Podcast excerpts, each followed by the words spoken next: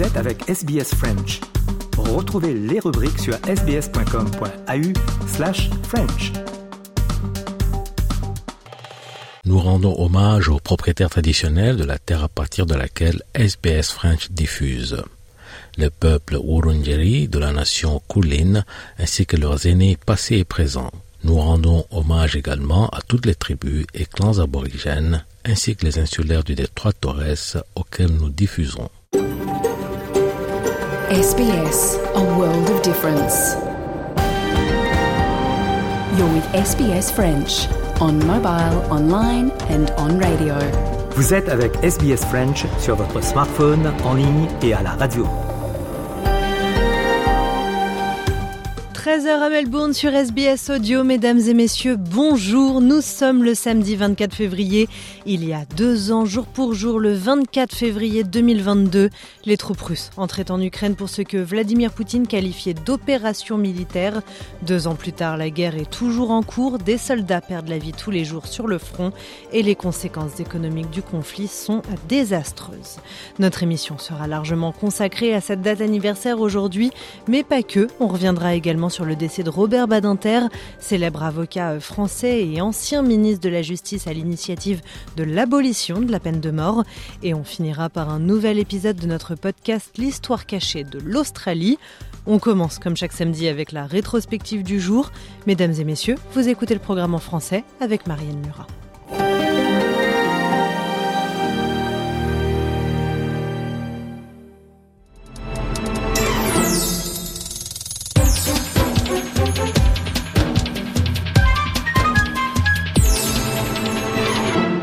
Samedi 24 février, l'heure de notre rétrospective. Et non, nous n'allons pas revenir euh, deux ans en arrière avec euh, l'invasion russe en Ukraine. On va vous raconter une histoire euh, beaucoup plus belle, une histoire qui s'est passée il y a 42 ans, en 1982, lorsque la France rencontrait l'un des bébés les plus attendus de l'histoire. Une petite fille, elle s'appelle Amandine et elle est le premier bébé éprouvette français. Cette rétrospective est signée Valentine Saboureau avec les archives de l'Institut national de l'audiovisuel. Mesdames, Messieurs, bonsoir. Amandine n'est pour l'instant qu'un prénom, mais c'est déjà la petite fille la plus célèbre de France ce soir.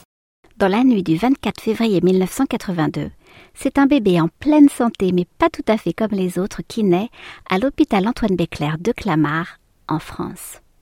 Premier bébé éprouvette national, la petite Amandine, 3 kg 420 pour 51 cm, est en effet le résultat d'avancées médicales spectaculaires et porteuse d'espoir pour de nombreux couples infertiles. Aussi incroyable soit-elle, cette naissance n'est toutefois pas une première.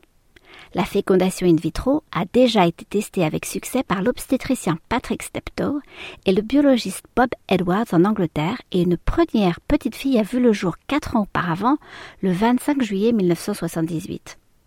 Elle s'appelle Louise Brown et c'est elle qui a ouvert la voie. Grâce à elle, on sait désormais que cette technique, qui consiste à prélever un ovocyte de la mère, à le faire féconder en laboratoire par les spermatozoïdes du père, puis à réimplanter l'œuf fécondé dans l'utérus maternel, fonctionne. Oui, mais voilà. Encore faut-il la maîtriser sans traitement hormonal et sans congélation, au gré des cycles naturels et en fonction d'équipements modernes plus ou moins disponibles. Pas si simple à l'époque. En France, on s'y attelle néanmoins avec conviction et entêtement, malgré la compétition entre hôpitaux et les pressions de l'Église. Le professeur René Friedman, l'un des pères scientifiques d'Amandine, se souvient. Il y a eu quand même les pressions de l'Église catholique, euh, au sens, euh, pas nous, puisqu'on était un service public, hein, bien sûr, euh, mais il y avait des, des, hôpitaux catholiques, comme à Lille, comme à Paris, comme en Belgique, où euh, les autorités ont demandé de ne pas faire ou d'interrompre des programmes qui avaient commencé. Après une vingtaine de tentatives, le procédé semble enfin fonctionner à Clamart et le bruit d'une grossesse se répand en 1981. L'emballement médiatique est immédiat, au point que certains journalistes tentent de pénétrer incognito les services de l'hôpital. Pour garder l'événement secret et préserver l'anonymat des parents, une fausse date de césarienne doit même être annoncée. Finalement, le 24 février 1982 arrive et la petite Amandine arrive à bon port dans la plus grande discrétion. Il est 1h30 du matin et tout s'est bien déroulé. L'annonce officielle à la presse a lieu quelques heures plus tard, en présence de toute l'équipe médicale. Les deux principaux protagonistes, le professeur Friedman, c'est bien cela qu'on peut, euh, professeur agrégé, dont on peut dire que vous êtes l'accoucheur, oui. et, le et, le réimplanteur, et le docteur Jacques Testard, qui est le biologiste et le fertilisateur. Et vous êtes tous les deux euh, sous la supervision du professeur Papernik, qui est ici, chef du service de cette maternité, et, c'est important, l'ensemble de votre équipe. Tous ces hommes et toutes ces femmes sans lesquels, il est important de le dire, ce genre d'opération, bien évidemment, ne pourrait avoir lieu, car nuit et jour, pendant de longs mois, j'imagine, au moins neuf, ils ont œuvré pour la réussite de cette grande première. Le bonheur affiché n'empêchera pas les réserves de l'Église d'abord, mais aussi de certains médecins. L'État y répondra en mettant en place le Comité consultatif national d'éthique CCNE en 1983 et en faisant voter les premières lois bioéthiques en 1994. Depuis l'arrivée d'Amandine, environ 400 000 enfants sont nés vivants grâce à la FIV en France. C'est environ 3% des naissances. L'Australie, elle, n'est pas en reste. Pionnière dans le domaine, elle a accueilli Candice Reed, troisième bébé éprouvette au monde, né en juin 1980, deux ans avant Amandine. Sur l'île continent aujourd'hui, ce sont près de 5% des bébés qui sont conçus par fécondation in vitro.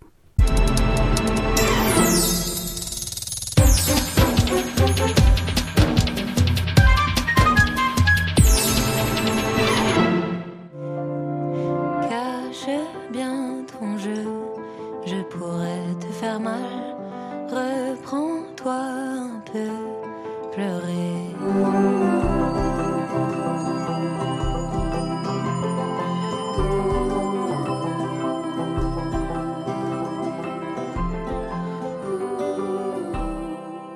Voilà, c'était la chanteuse Pomme avec son titre 1 million. On en parlait en sommaire ce samedi 24 février marque les deux ans du conflit euh, entre la Russie et l'Ukraine. Cette fois, euh, on va en parler. C'était le 24 février 2022 et depuis, les pays occidentaux ne cessent de soutenir Kiev et d'appliquer euh, des sanctions contre la Russie.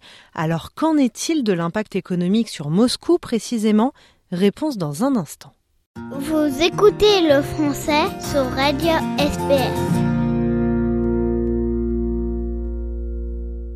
On le sait, la Russie est engagée dans une guerre militaire mais aussi économique avec ses ennemis et pourtant, malgré les sanctions euh, occidentales et contrairement à ce que prédisaient euh, beaucoup d'observateurs, eh bien l'économie russe ne s'est pas effondrée. Quelle est euh, l'efficacité alors de ces sanctions? Comment la Russie tente de les contourner? Arthur Ponchelet fait le point sur les ondes de Radio France Internationale. La Russie engagée dans une guerre militaire, mais aussi économique avec ses ennemis. L'arme principale des pays occidentaux, euh, les sanctions pour limiter les moyens à disposition de Vladimir Poutine. Mais malgré ces sanctions, et contrairement à ce que prédisaient beaucoup d'observateurs, l'économie russe ne s'est pas effondrée. En 2023, la croissance du PIB a été proche de 3% et la dette publique est restée très faible à 16% du PIB. Bonjour Ponchelet. Bonjour Bruno. Vous avez travailler sur la question fondamentale comment la Russie contourne-t-elle les sanctions occidentales? Eh bien, l'exemple le plus marquant, Bruno, est celui de l'armement. Les Occidentaux ont interdiction hein, de vendre du matériel militaire à la Russie, mais pourtant, sur les dix premiers mois de 2023, Moscou a importé pour 22 milliards de dollars de matériel crucial pour son industrie militaire, selon la Kiev School of Economics.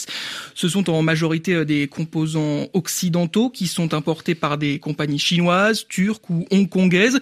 Ces composants sont achetés à des industriel américain, par exemple, sous le prétexte d'un usage commercial avant d'être revendu à la Russie. Le deuxième exemple, c'est le pétrole. Oui, l'Union européenne et les pays du G7 ont interdit l'importation de brut russe et imposé un plafonnement de son prix pour les pays non membres. Mais la Russie a recours à une flotte de l'ombre, une armada de navires qui ne sont ni enregistrés ni assurés dans des pays du G7 ou de l'Union européenne. En octobre dernier, par exemple, cette flotte fantôme a permis d'exporter 2 300 000 barils barils de brut par jour, et cela en échappant au plafonnement des prix selon la, la Kiev School of Economics. Et puis un, un dernier exemple qui est très symbolique, celui-là, celui des diamants. Oui, en, en décembre 2023, Bruno, les pays du G7 se sont mis d'accord pour interdire les importations de diamants russes. Mais lorsque les pierres sont taillées dans d'autres pays comme l'Inde ou les Émirats arabes unis, elles changent légalement d'origine et peuvent donc être commercialisées sans problème, une pratique à laquelle les pays du G7 veulent mettre fin à partir du 1er mars 2024. Ce sont donc les sanctions qui sont contournées par la Russie. Est-ce qu'il y en a? Au contraire qui fonctionne. Oui, Bruno, les, Russes paient le prix de la guerre. L'inflation est élevée dans le pays, autour de 7%. Alors, il est évidemment difficile de savoir ce qui relève des sanctions et ce qui relève du, du contexte inflationniste mondial. Mais à cela, il faut ajouter le départ des entreprises occidentales, même si elles peuvent légalement continuer à exercer en Russie. Beaucoup sont partis sous la pression des opinions publiques, d'autant que le commerce est rendu difficile par les sanctions dans le secteur bancaire et sur les services aux entreprises. Il a donc fallu combler le vide laissé par un grand nombre de firmes. Du faux Coca-Cola, des faux McDonald's ou encore des faux Ikea ont fait leur apparition dans le pays. Donc, Arthur, si on met dans la balance euh, les sanctions contournées par Moscou et les sanctions euh, les plus efficaces, quel bilan global peut-on tirer? Il est forcément euh, mitigé. Elles n'ont pas permis de changer la politique du Kremlin, à savoir mettre fin au conflit. C'était finalement euh, l'objectif principal hein, de mmh. ces sanctions. Reste toutefois une question est-ce qu'elles ont affecté la machine de guerre russe? De ce côté, cela a plutôt fonctionné, me disait une source au sein de l'Union européenne, même si il faudra attendre encore longtemps avant de connaître leurs véritables effets. Votre communauté, vos conversations. SBS French. Au bord du fleuve tranquille qui coule vers l'océan, ces archipels, ces îles, de grands signes blancs, de grands signes libres, en souvenir des amants au bord du long fleuve tranquille, Dominique A sur les ondes de SBS Audio. On continue sur notre thématique ukrainienne en ce 24 février, les deux ans de la guerre. Il vient d'en être question dans le reportage de RFI signé Arthur Ponchelet. On va aller plus loin à présent avec un épisode d'Europa Voice consacré à cette date anniversaire et la réponse européenne.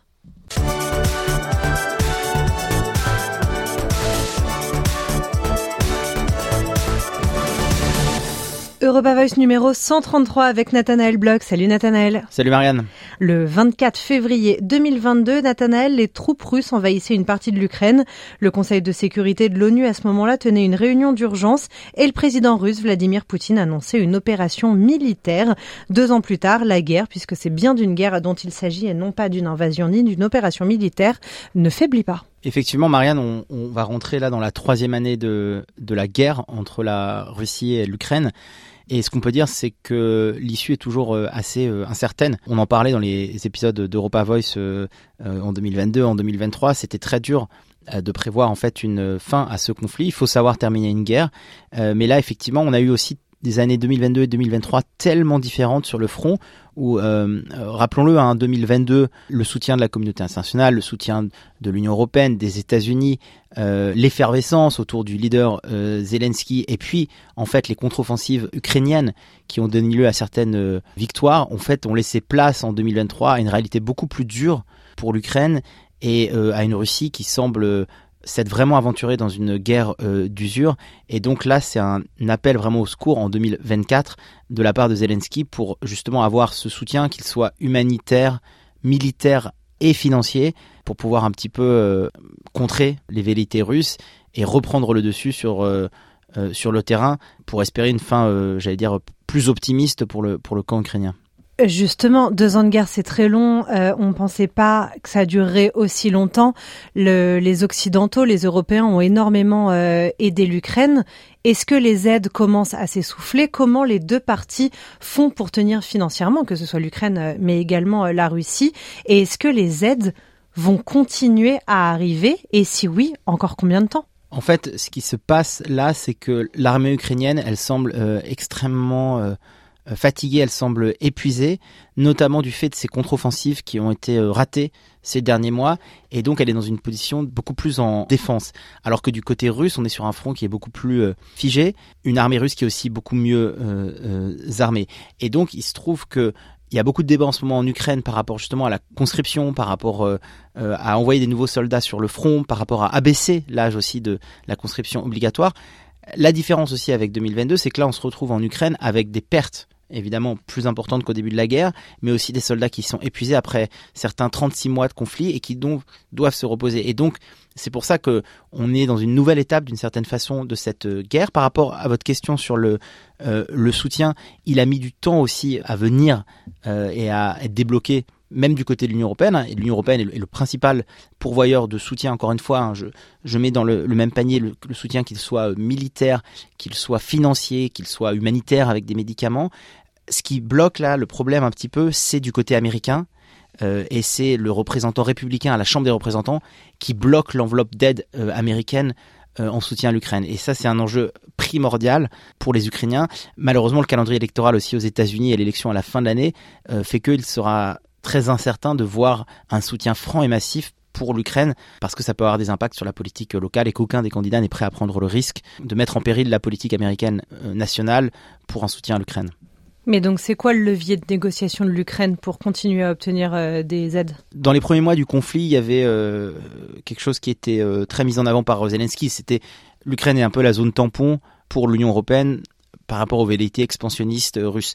Malheureusement, le fait aussi de la diversification des conflits, je pense en ce moment au, Proche-Orient entre Israël et Gaza, mais aussi les manœuvres chinoises euh, de l'autre côté du globe, font que de toute façon, même en termes de menaces, on est dans un quelque chose de beaucoup plus multilatéral.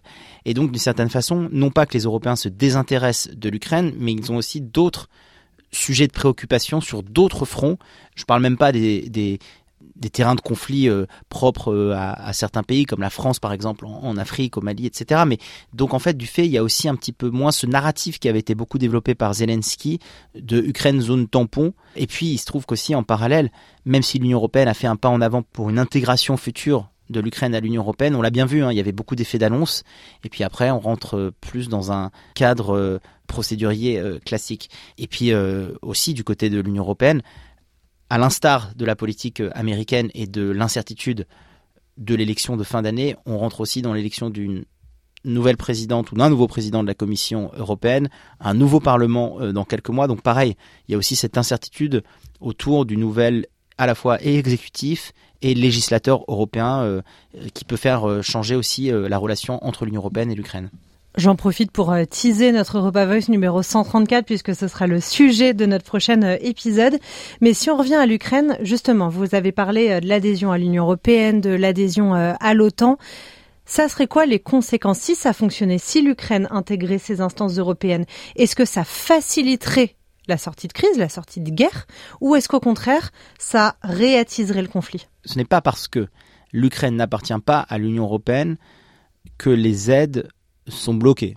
C'est à cause euh, des décisions politiques que les 27 doivent prendre ensemble. Donc c'est pas l'Ukraine qui s'auto-bloquerait euh, au cas où ils intégreraient les instances euh, de l'Union européenne. Et puis ne l'oublions pas, c'est aussi pour la première fois de son histoire que l'Union européenne a financé l'envoi d'armes à un pays en guerre. Donc c'est-à-dire qu'il y a quand même, il y a déjà une véritable implication de l'Union européenne dans ce conflit euh, entre l'Ukraine et la Russie et une véritable implication de l'Union européenne dans son aide affichée pour soutenir euh, l'Ukraine.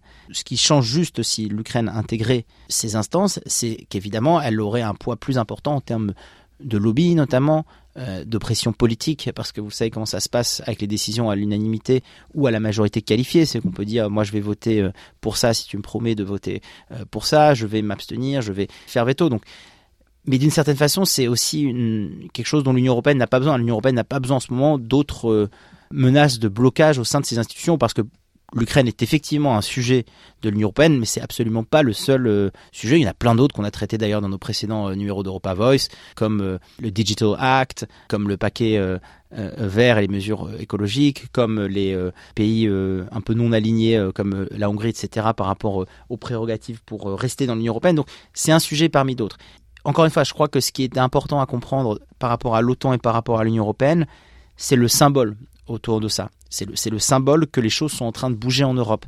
Euh, la Finlande, qui est restée non alignée pendant 30 ans, a rejoint l'Alliance Atlantique il y a quelques mois. C'est un véritable marqueur pour ce pays aussi limitrophe de la Russie, des plaques tectoniques en termes de géopolitique qui sont en train de bouger en Europe. Et le fait que l'Union européenne propose un fast track à l'Ukraine, c'est aussi un marqueur à un moment où d'autres pays, notamment des Balkans, sont bloqués dans l'antichambre de l'accès à l'Union européenne depuis des années.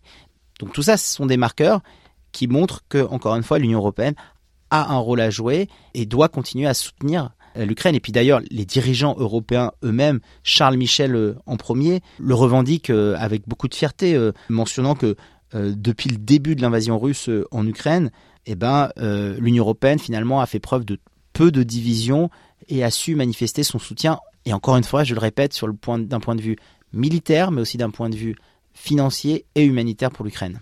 Et si on se place un instant du côté de Moscou quel est le message politique de Vladimir Poutine deux ans après le début de la guerre? Qu'est-ce que Vladimir Poutine peut tirer de ces élections européennes dont on parlait il y a un instant? Qu'est-ce qu'il peut tirer de l'élection américaine à venir euh, dans quelques mois? Au niveau du Kremlin, on en est où? Du point de vue du Kremlin, il s'agit aussi encore une fois de totalement asseoir la supériorité russe là pour le coup sur le front militaire par rapport à l'Ukraine. Encore une fois, 2022, on avait vu euh, beaucoup d'espoir euh, du côté de la résistance euh, ukrainienne qui avait repris certaines villes de l'Est et du Nord-Est euh, ukrainien et avait mis un peu à mal d'ailleurs l'armée de, de Moscou. Pour Vladimir Poutine, sur le terrain, encore une fois, ça semble être beaucoup plus maintenant simple à gérer cette guerre d'usure, cette guerre dans le temps long, mais il y a toujours, j'allais dire, des zones de résistance de la part euh, de l'Ukraine, notamment euh, la mer Noire, où pour l'instant la Russie n'a pas encore réussi à percer et à empêcher notamment euh, l'accès à l'Ukraine de cette mer Noire pour que l'Ukraine ne soit pas asphyxiée et qu'elle puisse continuer à, exporter ses céréales. Enfin, Moscou aurait tout intérêt à l'asphyxier et pour l'instant c'est pas encore le cas. Donc par exemple du point de vue de la, flotte, Moscou pour l'instant semble se confronter à une résistance plus difficile. D'un point de vue aérien, on le sait aussi, hein, des F-36 vont être livrés à l'Ukraine pour Moscou, c'est aussi un signe qu'il va falloir euh, continuer à, se battre pour gagner cette bataille du ciel et toutes les conséquences que ça a. Et puis, malgré ce qu'on a dit sur la fatigue des troupes ukrainiennes, même il y a encore quand même des résistances. Il y a des, euh, lignes de front où c'est pas aussi simple que Poutine le pensait. Euh, ces derniers jours, il y a eu des bombardements massifs sur Avkivka. Pour l'instant, il y a encore une résistance ukrainienne. Effectivement, 2023 était beaucoup plus favorable à Vladimir Poutine sur le front de cette guerre en Ukraine. Euh, maintenant, pour lui, je crois que c'est aussi ça. Euh, son intérêt, c'est de la faire euh, gagner en usure parce qu'encore une fois, à la fois du point de vue ukrainien, il y a cette fatigue, il y a ces problématiques par rapport juste aux ressources disponibles sur le terrain et par rapport aux aides extérieures de l'Ukraine. Bah, les autres pays, que ce soit l'Union européenne ou les États-Unis, ont aussi leur propre agenda. Et donc, oui, d'une certaine façon, le conflit a moins d'acuité pour ces ensembles géopolitiques qu'il ne l'avait en février 2022, quand l'agression russe a commencé sur, sur l'Ukraine. Merci beaucoup Nathanel. Merci beaucoup Marianne.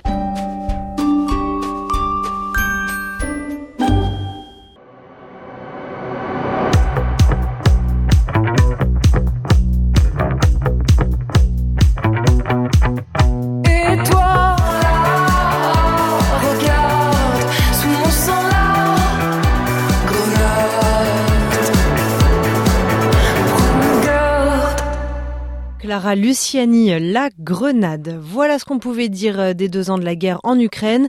Deuxième partie de notre émission à présent, on va totalement changer de thème et revenir sur le décès de Robert Badinter. Il y a deux semaines, l'avocat et ancien garde des Sceaux disparaissait. Pour retracer sa carrière et notamment son combat hein, pour l'abolition de la peine de mort, eh bien notre collègue Léo Roussel s'est entretenu avec l'historien Nicolas Picard. Première partie de cette interview, c'est tout de suite sur SBS French.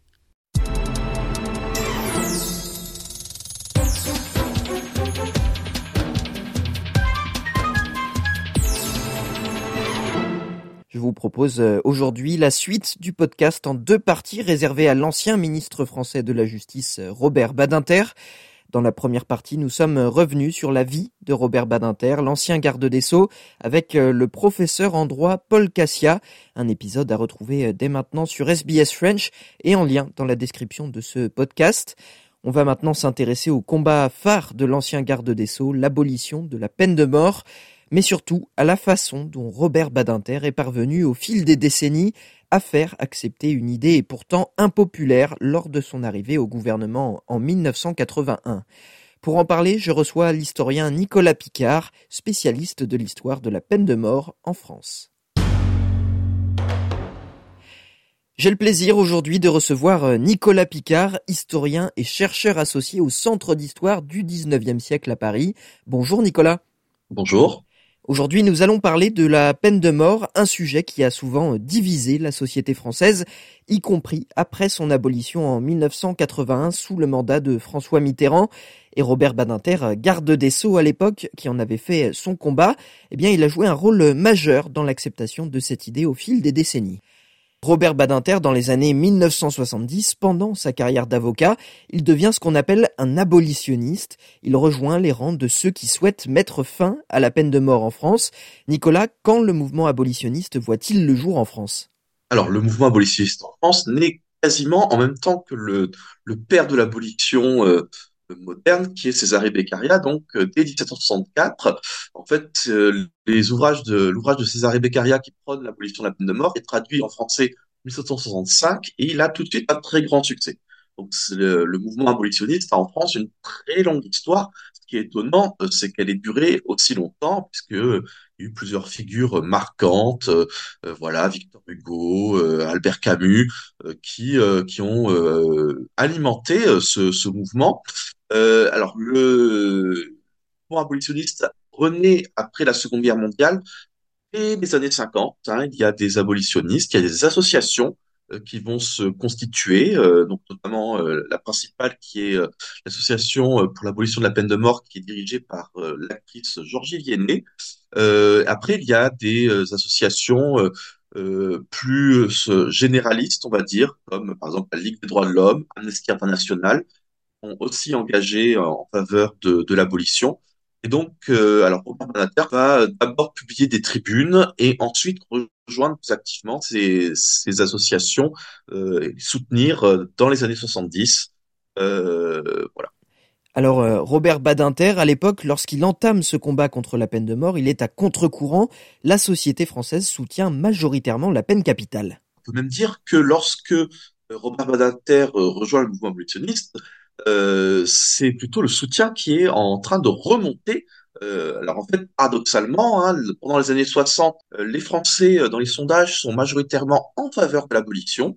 on pense d'ailleurs que le président Pompidou va abolir, mais le soutien remonte, le soutien à la peine de mort remonte très vite dans les années 70, alors notamment à l'occasion de l'affaire du fait bon mais pas seulement. Euh, et donc, effectivement, les 70 sont marqués plutôt par une forme de, euh, de, de, durcissement euh, vis-à-vis de, des criminels euh, et euh, le, le, soutien à la peine de mort est beaucoup plus marqué à ce moment-là. donc, lorsque Robert Badinter fait abolir, très clairement, il y a il semble plus de 7 personnes sur 10 qui sont en faveur de la peine de mort. Donc, l'abolition est très minoritaire. Le 9 octobre 1981, la peine de mort est abolie en France. Est-ce qu'on peut dire que Badinter a alors réussi son combat? Et est-ce qu'il est vraiment parvenu à faire changer d'avis l'opinion publique? Alors on peut pas vraiment dire qu'il a réussi à retourner euh, l'opinion parce que en fait euh, les Français vont continuer à soutenir la peine de mort majoritairement euh, très longtemps après l'abolition. Hein. les premiers sondages qui montrent que les, Français sont plutôt favorables à l'abolition datent de la fin des années 1990, donc presque 20 ans euh, après. Donc Robert Badinter n'a pas vraiment réussi à, à, retourner euh, l'opinion publique euh, sur ce point-là. Euh, en revanche, l'opinion publique le, rend hommage pour, en gros, sa constance et sa moralité. tout le monde estime que c'est un, ministre de la Justice qui a des principes. et donc, même les gens qui ne sont pas d'accord lui reconnaissent au moins cela oui, c'est gré de d'avoir des convictions, euh, et ça, ça reste important en politique. Alors, euh, l'abolition de la peine de mort ne va donc euh, pas mettre fin pour autant au débat autour du sujet.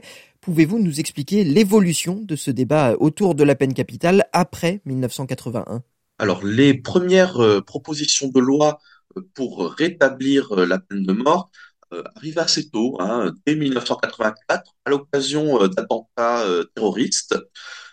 et après, il va y avoir, je, il semble, une vingtaine de propositions de loi. Hein, en gros, entre 1984 et 2004, 2004 c'est la dernière proposition pour rétablir la peine de mort. Là encore, en raison des attentats terroristes. En l'occurrence, en 2004, c'était en réaction aux attentats de Madrid, euh, aux attentats terroristes qui avaient lieu à Madrid. Euh, et alors, souvent, ces propositions de loi sont souvent liées à des, à des faits divers malheureux.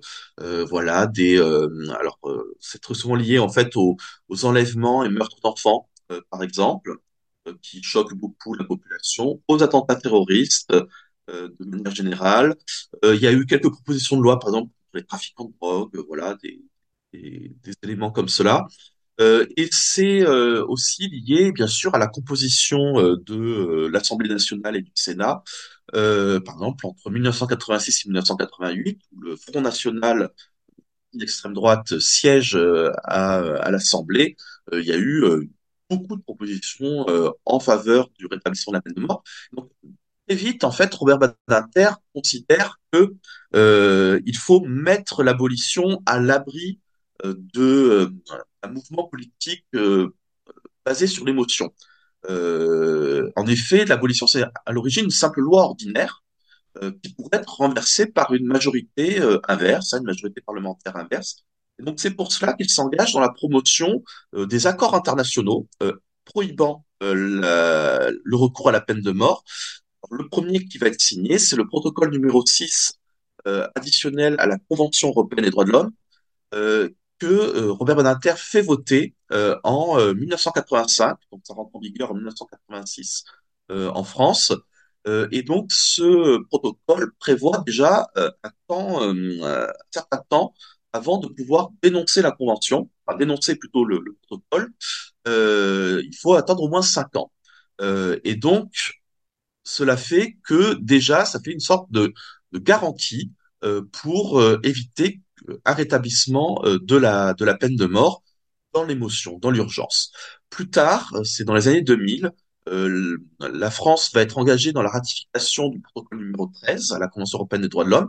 Celui-ci interdit la peine de mort en toutes circonstances, y compris en temps de guerre, ce que ne faisait pas le protocole numéro 6. Euh, et également euh, dans un protocole euh, additionnel euh, au pacte, euh, un pacte de l'ONU, hein, au pacte politique. donc c'est ce qu'on appelle aussi le traité de New York. Et pour cela, parce qu'il n'y a pas de moyen de dénoncer ces accords internationaux, il a fallu euh, modifier la Constitution. Euh, c'est quelque chose qui a été fait en 2007. Euh, donc l'abolition de la peine de mort a été inscrite dans la Constitution 2007. Eh bien, euh, merci Nicolas Picard d'avoir été avec nous sur SBS French aujourd'hui pour euh, évoquer l'évolution de l'opinion publique au sujet de la peine de mort au fil des décennies. Merci à vous.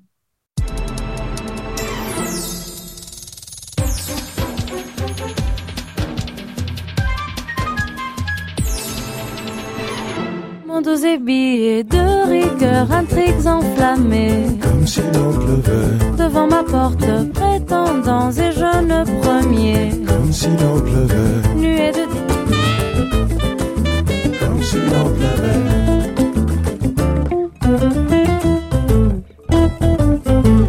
Meira Andrade sur les ondes de SBS French. Grégory Place et Romain Fati ont sorti cette semaine un nouvel épisode du podcast Histoire cachée de l'Australie. Ils s'intéressent aux avocats, non pas la profession, mais le fruit. Comment l'avocat originaire d'Amérique centrale a fini par occuper une place prépondérante dans la gastronomie australienne? Réponse dans cette première partie de l'Histoire cachée de l'Australie, un podcast de SBS French signé Grégory Place.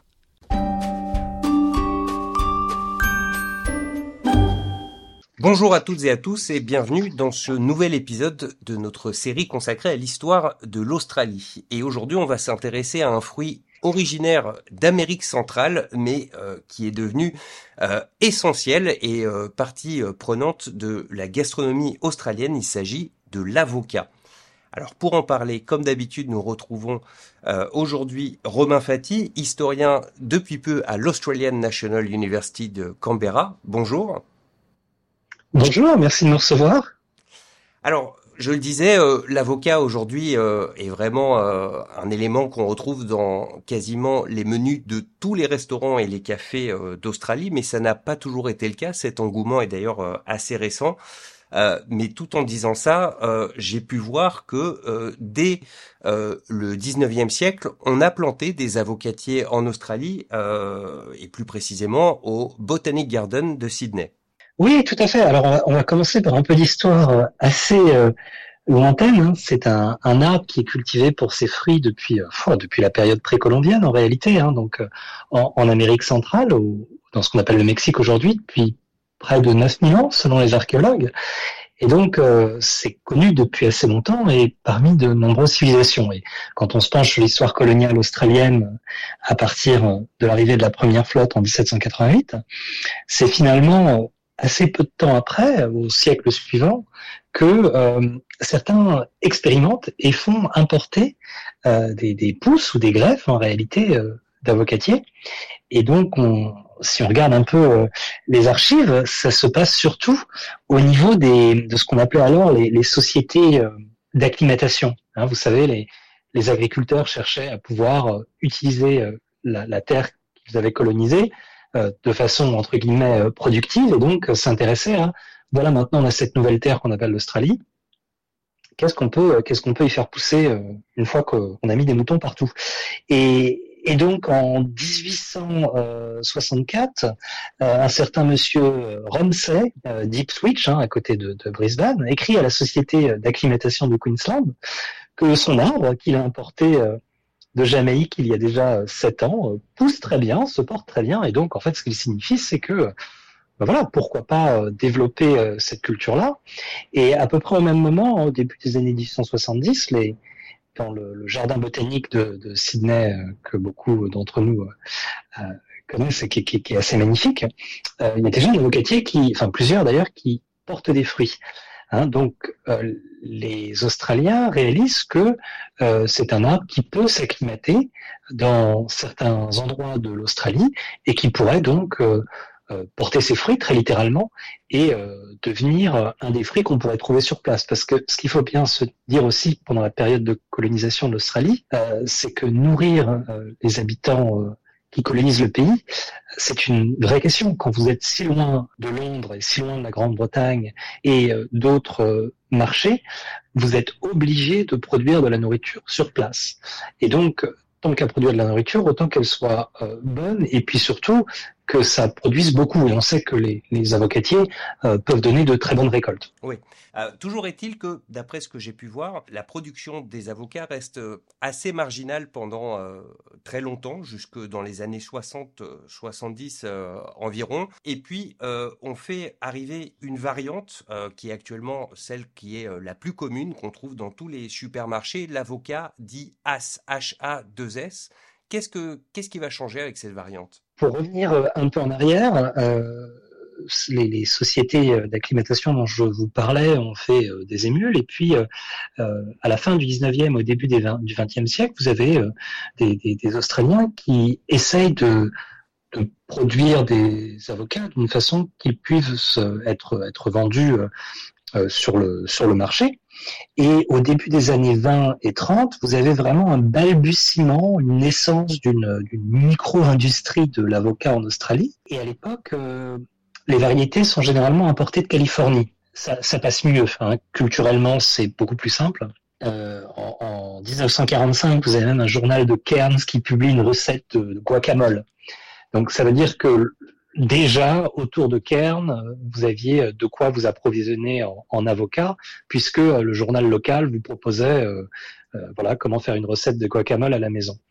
Mais c'est assez exotique et c'est assez élitiste. Il faut bien rappeler que jusqu'à assez tard dans le XXe siècle, l'Australie demeure britannique. Et la nourriture et les goûts australiens, jusqu'à l'ouverture des frontières aux personnes non blanches, c'est la terminologie de l'époque, euh, dans les années, fin des années 40, début des années 50, jusqu'à ce moment-là, finalement, ce que les Australiens trouvent sur leur place, ce sont euh, des choses qui, à nous, Français, nous paraissent euh, sans goût, du poulet à la gelée, enfin, des, des choses abominables, euh, et, qui donc exclut euh, tout ce qui est un petit peu exotique. Et donc, au moment où l'Australie ouvre ses frontières, hein, fin des années 40, années 50, les années 60 en particulier, vous avez euh, des nouveaux migrants qui arrivent en Australie et qui euh, complexifient les papilles de nos amis australiens qui soudainement découvrent la cuisine italienne, grecque,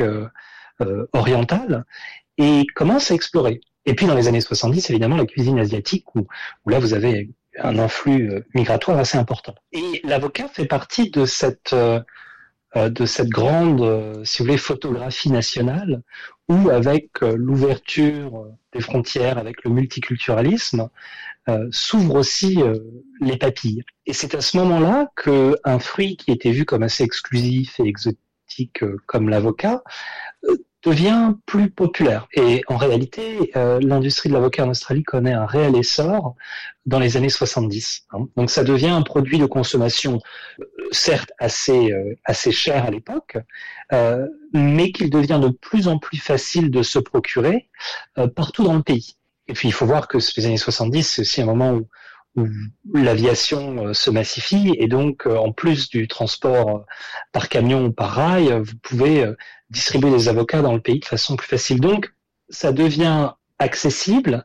Euh, vous pouvez l'acheter partout. Et puis, bah, les gens s'habituent finalement. Ça devient euh, un, fruit euh, totalement normal, entre guillemets. Mais ce n'est rien comparé aux années 2010 dont on va peut-être parler plus tard. Oui, oui, oui, on va y venir, bien sûr. Alors, je reviens sur cette période où l'Australie commence à s'ouvrir et à, et, à, et à goûter euh, à l'avocat de façon un peu plus euh, massive. Mais il reste quand même un gros problème, c'est que euh, l'avocatier peut effectivement donner des productions très importantes, mais ça reste un arbre qui est globalement assez difficile à, faire pousser. Si, comme moi, vous avez déjà tenté de récupérer un noyau et de le mettre dans un verre d'eau, bah, les chances de succès sont quand même assez limitées. Mais il y a peut-être des gens qui ont la main plus verte que moi. Et puis accessoirement, il y a aussi euh, des maladies qui peuvent ruiner complètement euh, des récoltes euh, entières. Et donc, j'ai lu dans un livre très rigolo que je conseille à, tous nos auditeurs qui s'appelle The Land Before Avocado, l'histoire d'un scientifique, un monsieur qui s'appelle le docteur Ken Pegg, qui travaille dans les années 70 pour le département de l'agriculture du Queensland et qui demande en gros à ses supérieurs des fonds pour euh, eh bien euh, pouvoir chercher un remède à ces maladies qui ravagent euh, les récoltes. C'est un peu enfin, ça revient assez régulièrement et du coup, ça, ça, empêche les agricultures de vraiment se lancer dans une production de masse des avocats. Et quand il fait sa demande, donc, ses supérieurs lui nez en lui disant que c'est une activité qui n'a aucun avenir. Oui, euh, très clairement, euh, c'est encore un moment où voilà, c'est un fruit un peu euh, élitiste et qui n'intéresse pas un grand monde comme comme les pommes par exemple ou les poires qui sont déjà une agriculture très importante. Mais bon, ça fait partie du développement de l'industrie ou de l'agriculture australienne. Pareil, aujourd'hui, l'Australie est un grand producteur d'amandes et d'olives. C'était pas le cas euh, respectivement il y a 40 ans pour les amandes et 20 euh, ans pour l'olive. Donc euh, il faut aussi remettre la culture de l'avocat dans le développement et la, de l'Australie, mais aussi la mondialisation des productions et des cultures et la spécialisation des pays suivant leur climat. Et pour en revenir à, ce que vous disiez sur euh, Ken Peg, effectivement, un des problèmes qui se pose avec l'avocat, alors je suis désolé de vous décevoir Grégory, mais votre tentative avec un noyau n'avait aucune chance de porter des fruits, puisque l'avocatier, en fait, euh, pour donner des fruits, il faut le greffer. Comme, euh, comme pas mal d'arbres à noyau en réalité. Donc vous pourriez faire pousser un avocatier à la maison à partir d'un noyau d'un avocat, mais il est très peu probable que vous ayez des fruits qui soient mangeables. À vrai dire, j'espérais au moins qu'il fasse des feuilles, mais même ça, j'ai pas réussi. Alors là, en revanche, je peux plus vous aider. Mais euh, euh, comment dirais-je euh, Voilà, ça fait partie des arbres greffés, et donc que l'homme améliore de génération en génération, de greffe en greffe, en constituant des nouvelles espèces ou en en raffinant certaines. Et la question qui se posait effectivement en Australie, c'était la question de la maladie des ça s'appelle le phytophthora, c'est une maladie des, des, racines en réalité, qui est liée à, la stagnation de l'eau en particulier, qui fait que, pour le faire très simple, euh, les racines pourrissent. Donc en fait, ce que Ken Pegg a étudié, c'est comment travailler l'avocat en Australie, où le travailler, et quelles seraient les meilleures conditions pour euh, implanter une réelle industrie de l'avocat euh, dans le pays. Et donc, il a fait beaucoup de travaux sur les maladies, mais il a aussi mis en place euh, ce que ce milieu-là appelle la, PEG wheel, la, roue PEG, en fait, qui a, une sorte de, de plan, si, si, vous voulez vous lancer dans l'agriculture de l'avocat, en disant, voilà, il vous faut quelques éléments principaux. Le premier, c'est un sol drainé. Effectivement, le, climat est un peu tropical ou alors où il va y avoir pas mal d'eau, mais il faut que le sol soit drainé et léger, de préférence avec un pH un peu acide, et puis euh, recommandation de certains euh, produits chimiques pour, pour le traitement euh, contre les maladies, euh, et surtout euh, de l'engrais, le calcium en Australie. Hein, la terre australienne est généralement très pauvre comparée aux terres grasses que l'on connaît dans certaines parties de l'Europe, en particulier en France, qui a un sol extrêmement fertile comparé à, d'autres voisins européens. et donc le calcium est, doit être apporté en supplément pour euh, les avocatiers en Australie. Et donc à partir du moment où vous avez une communauté scientifique, et bon, c'est quand même porté par Ken Peck, vous l'avez rappelé, euh, qui, vient aider, accompagner les agriculteurs, euh, ça fait que la culture devient possible et, se, densifie. Et elle se densifie au point que dans, on va prendre l'année 1997, euh, les Australiens consomment euh, à peu près 20 000 tonnes euh, d'avocats, hein, la plupart produits sur le territoire national. En, 2020, euh, les Australiens sont à plus de 100 000 tonnes de consommation, dont à peu près 80% local. Donc c'est un chiffre qui a quintuplé dans la consommation, mais pour que la consommation puisse avoir lieu, il faut la production. Et, et entre ces années, vous avez une, une, montée en flèche exceptionnelle et qui continue d'ailleurs de l'industrie de l'avocat en Australie. Merci encore Romain Fati pour euh, ces explications et à très bientôt pour un prochain épisode. À très bientôt, je vous remercie.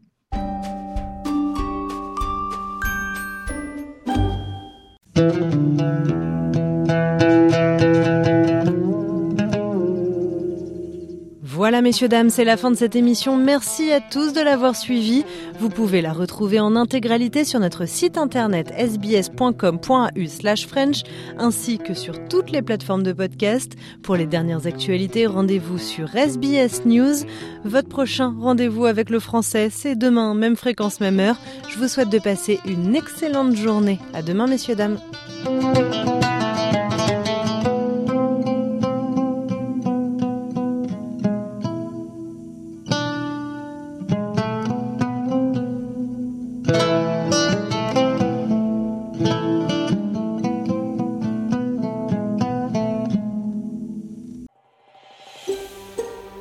Entendre d'autres rubriques comme celle-ci, écoutez-les sur Apple Podcasts, Google Podcasts, Spotify ou n'importe où où vous obtenez vos podcasts.